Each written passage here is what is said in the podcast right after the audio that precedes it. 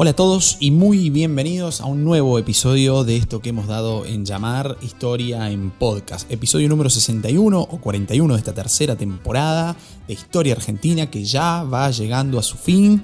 Ya va llegando a su fin. Hemos hecho un raconto rapidísimo, ¿sí? Así como muy, muy por encima de los principales procesos eh, hechos, sucesos y personajes de nuestra historia nacional.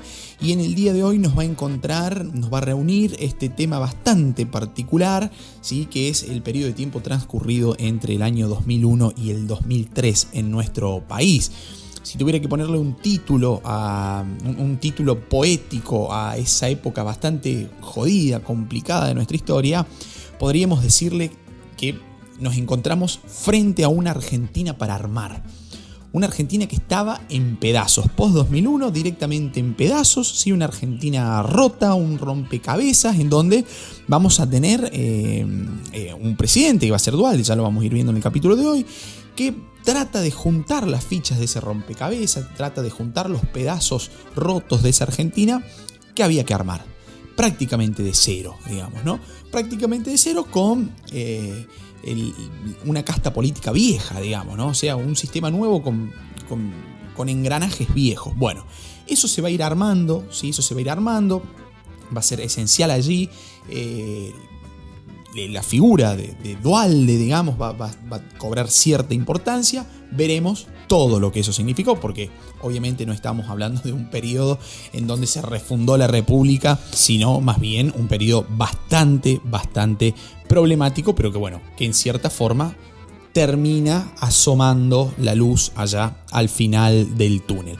Antes de largar con el episodio de hoy, recordarles a todos aquellos por ahí medios dispersos que todavía no lo han hecho, que no se pierdan el canal de la cuenta de Instagram oficial de Historia en Podcast, lo pueden encontrar de esa forma, Historia en Podcast, porque vamos subiendo complementos, información complementaria a todo aquello que vamos hablando en, estos episodios. y Entonces pueden encontrar información adicional, pueden encontrar trivias, pueden encontrar sabías qué, pueden conseguir los libros de historia en podcast en, a través únicamente a través de esa plataforma, sino de manera eh, digital, los formatos digitales por Amazon, ¿sí? Lo cual sería de gran ayuda para el canal que ustedes colaboren a través de la compra de estos libros. Ahora bien, hecha la invitación para sumarse a nuestro Instagram, vamos a alargar con el episodio del día de hoy. Em, en diciembre del 2001, haciendo un, rapidísimo resumen de lo sucedido en ese diciembre del 2001, Argentina podemos decir, afirmar y recontrafirmar que se encontraba en una gravísima crisis eh, tanto política como así también económica y social. ¿sí? Sobre todo quedó plasmado en la población argentina el rechazo abierto a la casta política, ¿sí? el famoso que se vayan todos algo bastante similar a lo que esbozan muchos sectores de la sociedad actualmente, ¿no? Eh, ese rechazo a esa casta de privilegiados políticos en donde eh, únicamente los beneficios van para ellos, ya lo he dicho en el, episodio anterior, y el resto de la población termina siendo eh, el, gran grupo ¿sí? de perjudicados por este accionar de estos crápulas. ¿sí? Bien, e, eso se manifiesta eh, con la crisis social y política del 2001, una recesión económica casi sin fin, ¿sí? y un récord en nuestra historia, que un tristísimo récord político, eh, en el que vamos a tener cinco presidentes en 11 días. ¿sí? De la Rúa, Ramón Puerta, vamos a tener a Rodríguez a Eduardo Camaño y finalmente a Eduardo Dualde. Pero ¿cómo puede ser que en cinco días, aquellos jóvenes que están escuchando sobre todo, ¿no? los, que ya peinamos canas como quien habla aquí, eh, tenemos presente ese momento, ¿no? Pero aquellos jóvenes, ¿cómo puede ser que hayamos tenido cinco presidentes en 11 días? Bueno, tras la renuncia de De la Rúa el 21 de diciembre del 2001, presenta la renuncia ese día, al día siguiente, o sea, ahí ya tenemos un presidente, De la Rúa renuncia el 21. Al día 22 va a asumir Ramón Puerta, el misionero, ¿sí? Em, presidente provisional del Senado, porque recordemos que el presidente del Senado es el vicepresidente, Chacho Álvarez había renunciado a la vicepresidencia, entonces el Senado quedó provisoriamente presidido por el misionero Ramón Puerta el día 22 de diciembre. Pero el 23 de diciembre la Asamblea Legislativa de nuestro país designó como presidente al gobernador puntano, al gobernador de San Luis, ¿sí? Eh, que no era otro nada más y nada menos que eh, Rodríguez Sá. ¿sí? Adolfo Rodríguez Sá, quien va a aceptar las condiciones impuestas por su propio partido, por el peronismo, por el PJ, que eh, era, consistían, digamos, estas condiciones en llamar a elecciones en un plazo no mayor a 90 días, pero con el requisito de no presentarse él mismo como candidato. ¿sí? Va, a ser el, este periodo de Rodríguez va a ser el más largo de estos breves mini periodos. ¿sí? Estuvo siete días, fíjense. ¿sí? El más largo de estos periodos fue el de Rodríguez siete días, que se conservó en el poder hasta el 30 de diciembre del año 2001. ¿sí? En ese breve periodo de tiempo, Argentina se va a declarar en default ¿sí? Eh, con respecto al pago de la deuda, es decir, estamos en un estado de incapacidad de pagos, no podemos pagar lo que debemos. ¿sí? no va a abandonar la convertibilidad, aquella iniciada por Caballo en el 91. Eh, y estas medidas, dentro de todos, van a ser bien vistas por la opinión pública, ¿sí? aquella que es manejada siempre por los medios de comunicación, lo cual llevó al presidente a tentarse con querer eh, estirar su periodo, conservar su mandato dentro de la Casa Rosada, ¿sí? lo cual obviamente va a provocar la reacción de los dirigentes peronistas, con Dualde a la cabeza, y le quitan eh, todo el respaldo que el peronismo le estaba teniendo a ese sector.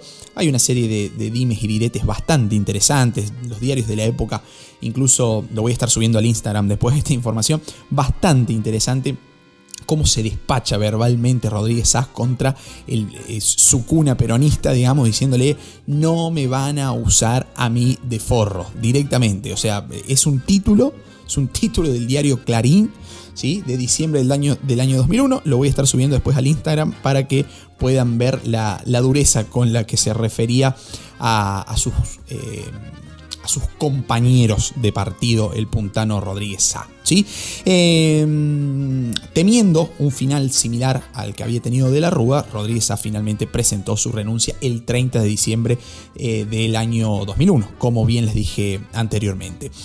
Eh, el 31 de diciembre, ¿sí? 31 de diciembre, que ahí hay, una medida de Rodríguez Sá que la salté recién eh, bastante interesante que propuso un feriado bancario, es decir, no se podían utilizar los bancos. Algo similar sucedió el año pasado eh, con el cambio del impuesto a la compra de moneda extranjera. ¿sí? Bueno, eh, Rodríguez hizo algo similar, recordemos, corralito, toda la, corrida bancaria, la fuga de capitales, etcétera, etcétera. Entonces dice, vamos a poner un, eh, vamos a hacer un un feriado bancario hasta el 2 de enero del año 2002. ¿sí? Entonces, bueno, con toda esa situación, presionado por su propio partido, medio tentado con la política y el poder y sus ambiciones personales, directamente Rodríguez Sá renuncia y asume el presidente de la Cámara de Diputados, Eduardo Camaño. ¿sí? Eduardo Camaño que estuvo ahí desde el 31 de diciembre hasta el 2 de enero, periodo en el cual la Asamblea Legislativa nuevamente tenía que elegir entre dos posibles candidatos que se asomaban como los más potables, los más viables eh, para cubrir eh, la cefalía, es decir, no teníamos cabeza de Estado, no teníamos presidente, ¿sí? Al menos elegido democráticamente. Entonces la Asamblea Legislativa dice, bueno, tenemos que elegir, a ver, hay que poner a alguien allí en la cabeza del Estado. Y asoman dos candidatos, Carlos Rucauf, gobernador peronista de la provincia de Buenos Aires, y Eduardo Dualde, senador peronista también por la provincia de Buenos Aires. El 2 de enero del año 2002, la Asamblea Legislativa designó finalmente a Eduardo Dualde como presidente. Ya había sido vicepresidente eh, con Menem en el periodo 89-91. Había sido intendente de Lomas de Zamora entre el 83 y el 87 con el retorno de la democracia. Había sido diputado entre el 87 y el 89.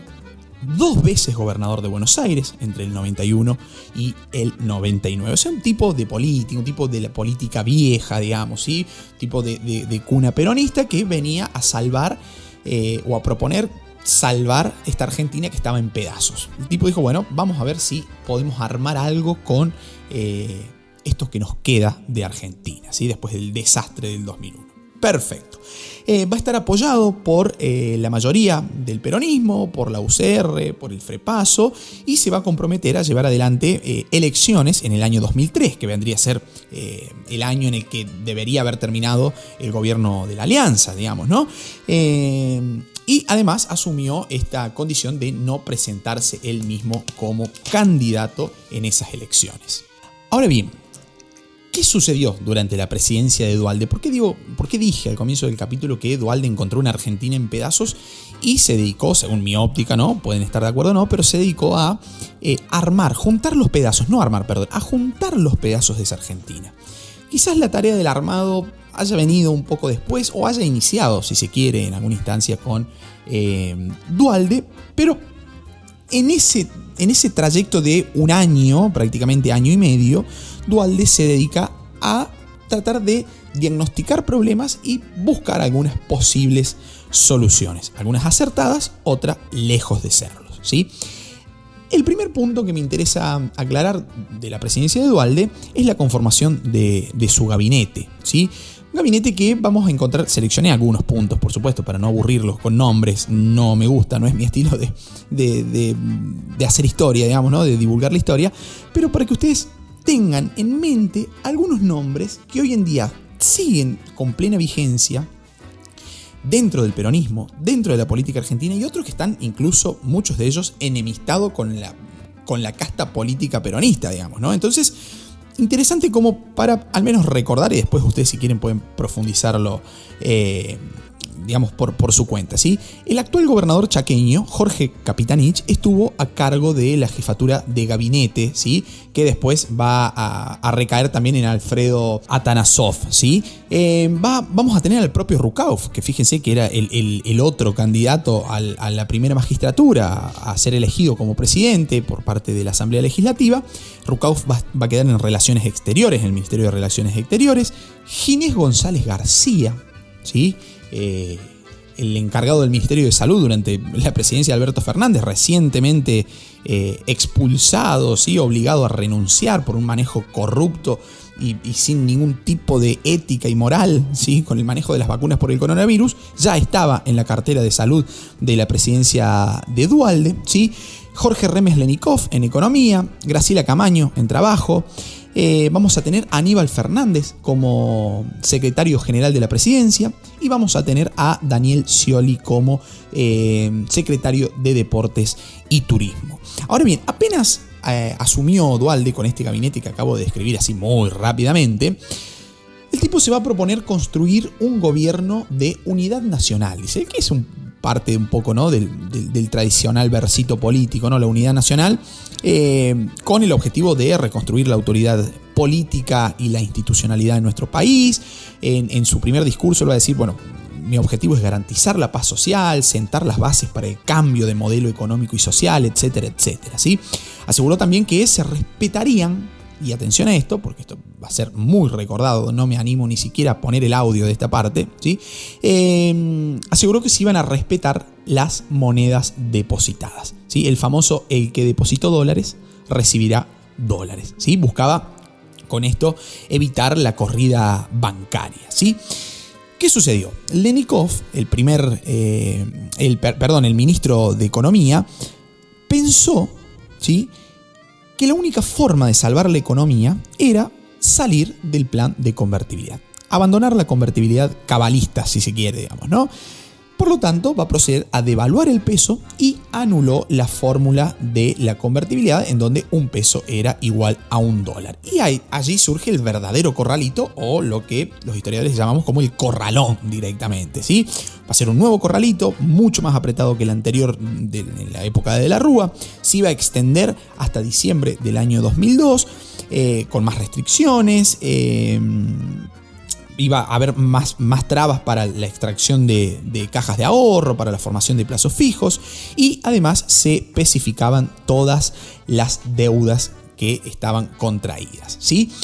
Eh, esto va a provocar obviamente enormes eh, manifestaciones de ahorristas que habían depositado sus ahorros, ¿sí? sus ahorros, el resultado de trabajo de toda la vida, ¿sí? Eh, y que ahora, primero, no lo podían sacar y segundo, se estaba jugando con la seguridad de saber si el que depositó dólares verdaderamente iba a recibir dólares, digamos, ¿no? La historia se cuenta sola, no tiene remate, digamos, ya sabemos con el diario del lunes, además esto es bastante reciente también, qué sucedió con eso, los dólares finalmente, las cuentas en dólares terminaron especificándose. Esto llevó a que muchas compañías bancarias y financieras también se fueran del país. Eh, había que tratar de hacer foco y de frenar un poco la cuestión social, digamos, ¿no? Dualde no va a estar ajeno a eso, va a llevar a cabo una aplicación, una serie de, va, a aplicar, perdón, una serie de medidas eh, asistencialistas, eh, masivas, si se quiere, digamos, ¿no? La podemos leer como de corte peronista, pero que en realidad son, son propias del, del keynesianismo allá post-crisis del 29, ya lo hemos hablado en los primeros episodios de Historia en Podcast, eh, se va a ampliar la base de subsidios para tratar, fíjense ustedes la explicación, ¿no? ampliamos los subsidios ¿sí? en número, eh, o sea, la cantidad de subsidios que damos y la cantidad de dinero que damos con cada subsidio para contener la pobreza y la desocupación. ¿sí? No se genera trabajo, ¿sí? no se genera trabajo, sino que se está generando directamente dependencia de un sector social hacia el asistencialismo estatal. No, no parece serio esto, pero es la política que prima hasta nuestros días en nuestro país. ¿sí? Una política a mí me parece sumamente triste, digamos. El, asistencialismo del Estado debe estar controlado, ¿sí? guiado y con un plan a futuro, porque si el plan es solamente el asistencialismo, estamos al horno, ¿sí? lo venimos viviendo ya desde estos momentos que estamos describiendo ahora en este episodio. Eh, la devaluación que hablamos recién con, la, política de Lenikov, del ministro de Economía, va a llevar a que se perdiera poder adquisitivo, aunque eh, muy lentamente, muy lentamente y procesualmente, permitió una cierta reactivación de la economía. El tipo de cambio, sobre todo para la economía, para la macroeconomía de nuestro país, el tipo de cambio se hizo beneficioso para las exportaciones agrícolas, ¿sí? Lo cual permitió que aumentaran las reservas del Banco Central. Va a ser el, famoso momento del boom de la soja. ¿Sí? De eh, este momento en donde las fronteras agrícolas se extienden, sobre todo en la zona norte de nuestro país, con, con todo lo que significa climáticamente, digamos, ¿no? con todos los problemas que esto significó y significa actualmente. Eh, la desertificación, el desmonte, etcétera, etcétera. No me voy a meter en ese tema porque no, no es materia de, de mi competencia, pero digo, bueno, ese boom de la soja que tanto beneficio económico le trajo a un sector de la población, a las arcas del Estado, producción que además ayudaba a mantener el asistencialismo del Estado, algo muy similar a lo que sucede hoy en día, ¿sí? pero que a la vez ocasionaba un daño y ocasiona ¿no? un daño climático de, cierta importancia. ¿no? Bueno, todo eso va a surgir en este, en este momento. En abril, en el mes de abril del año 2002, eh, eh, Lenikov va a ser reemplazado por Roberto Labaña. Fíjense, Labaña hoy en día, digamos, después ya lo vamos a ver, pero va a continuar durante la presidencia de Kirchner, pero hoy Labaña bastante alejado del, del, peronismo, digamos, ¿no? Con una, una vertiente eh, bastante distanciada, si se quiere, en la actualidad. ¿sí?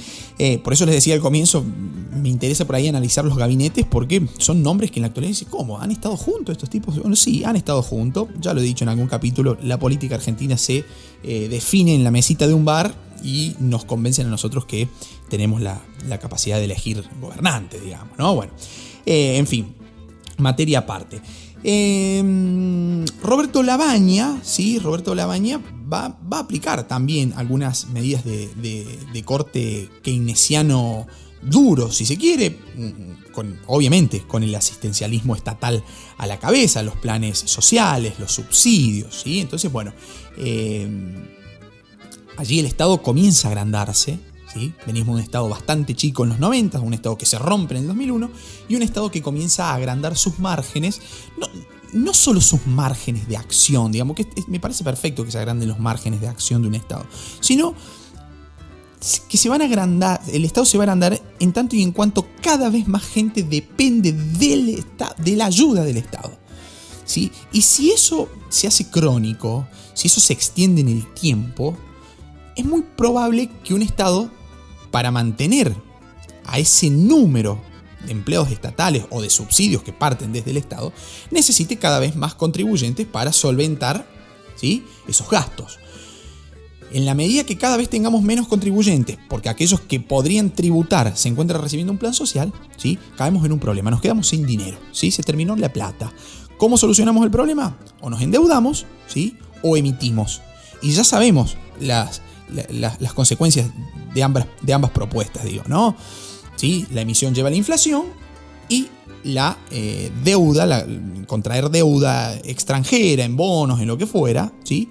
genera cierta dependencia ¿sí? que nos obliga a agachar la cabeza frente al capital extranjero, ¿sí? palabra que le gusta mucho a mis, a mis amigos peronistas. ¿sí? Bien, em, va a ser la también el, encargado de, iniciar las tratativas para reestructurar el pago de la deuda tanto a bonistas extranjeros como al Fondo Monetario eh, Internacional. Y acá surge algo bastante interesante porque estas medidas, ¿sí? tomadas por, por la como ministro de Economía, permiten, en primera instancia, lograr que el Estado absorbiera casi todas las cuasis monedas del territorio nacional, ¿sí? emitidas por las provincias, recuerdan aquellos, los, patacones, los lecop, los lecor, eh, etcétera, etcétera. El Estado se hace cargo, absorbe esas cuasi monedas para fines del 2002, ¿sí? como resultado de, este, de, esta pequeña reactivación económica y con el boom de la soja y con la suba de los precios internacionales de nuestra principal materia prima exportable, ¿sí? a fines del 2002 vamos a contar con un superávit fiscal ¿sí? en base a las exportaciones, pero en base también a los recursos tributarios. En tercera instancia, con estas medidas se va a poder frenar la fuga de capitales, ¿sí? se, se va a detener esa fuga de capitales que había sido muy fuerte hacia fines de los 90. Em, la inflación había descendido y la actividad industrial y la agropecuaria mostraban ciertos signos de repunte. Pero ¿qué sucedió? En el plano social, ¿sí? la crisis no cesaba. ¿sí? En el plano social los problemas seguían. Porque nuevamente, si estamos hablando de propiedad, de los beneficios del sector industrial, de los beneficios del sector agropecuario, es bien sabido ya en nuestro país, no voy a decir nada que se, que se desconozca, digo, este, generalmente son recursos que están en pocas manos, que dan trabajo a muchos, totalmente de acuerdo, pero que están en pocas manos y concentrados en muy pocas manos. Entonces, es medio complicado reactivar la economía, además cuando el Estado, ¿sí? además cuando el Estado, el único plan que tiene para salir de una crisis de, de tamaña envergadura, ¿sí? es el asistencialismo por el asistencialismo. ¿Sí? No hay horizonte, no hay objetivo, es seguir asistiendo y asistiendo y asistiendo y asistiendo a costa de la recaudación impositiva de aquel sector que puede y que cuenta eh, con, un trabajo, digamos, con forma de defenderse tributariamente, a eso me refiero, ¿no? Entonces la crisis social siguió más allá de este cierto repunte que comenté anteriormente. Van a surgir nuevas organizaciones sociales, van a surgir nuevas eh, manifestaciones, cada vez con un carácter eh, más combativo, más violento, se van a, masificar los piquetes, ¿sí? Eh, muchas veces, muchas veces se, van a dar encuentros bastante bastantes violentos entre los manifestantes y las fuerzas de seguridad. Hay un ejemplo, un tristísimo ejemplo, eh, en Avellaneda, el, 26 de junio del año 2002, en provincia de Buenos Aires, donde la represión policial lleva a la muerte de dos eh, manifestantes, ¿sí? de Darío Santillán y de Darío Costecchi. ¿sí? Eh, una represión policial salvaje que va a ser sumamente criticada. bueno, que podríamos hablar acá y podría ser un paréntesis enorme con lo que está sucediendo hoy en la, provincia de Formosa, digamos, ¿no? Hay represiones y represiones, parece. Estamos replicando un, capítulo de Los Simpsons, ¿sí? Hay represiones y represiones, ¿no? Entonces, hay algunas en donde eh, un sector de la política parece estar de acuerdo, depende quién esté de turno en el poder, y hay otras eh, represiones eh, salvajes contra la, libertad de expresión que parece que están permitidas porque lo realiza el, sector de poder que está, eh, el, partido político que está de, turno en el poder, digamos, ¿no? Bueno, esto que sucedió en Avellaneda en el año 2002 eh, hizo que el clima social fuera tenso, ¿sí? Eh, la violencia comenzara a masificarse y ante ese panorama social reinante, el presidente Dualde decidió adelantar los comicios, las elecciones, para el 27 de abril del año 2003. ¿sí? Las elecciones se tenían que realizar en mayo y dijo, bueno, me parece que eh, no vamos a llegar, las vamos a adelantar y las termina realizando el 27 de abril del año 2003. ¿Qué sucedió en esas elecciones? Es un punto bastante interesante para analizar pero los voy a dejar, sí, los voy a dejar con la duda, aquellos que todavía no lo saben, y lo analizaremos en el próximo episodio de Historia en Podcast. Amigos, dejo abierta nuevamente la invitación para que me hagan llegar sus comentarios, sus críticas, sus eh, dudas, sus consejos, etcétera, etcétera, a través del único canal oficial de contacto que tenemos, que es nuestro Instagram Historia en Podcast. Bien amigos, un abrazo cordial a todos y hasta un próximo episodio. Chao, gracias. Si quieres seguir aprendiendo sobre este y otros temas, comprar nuestros libros o hacer tu donativo al canal, visítanos en nuestro Instagram Historia en Podcast o hace clic en el enlace de la descripción de este episodio.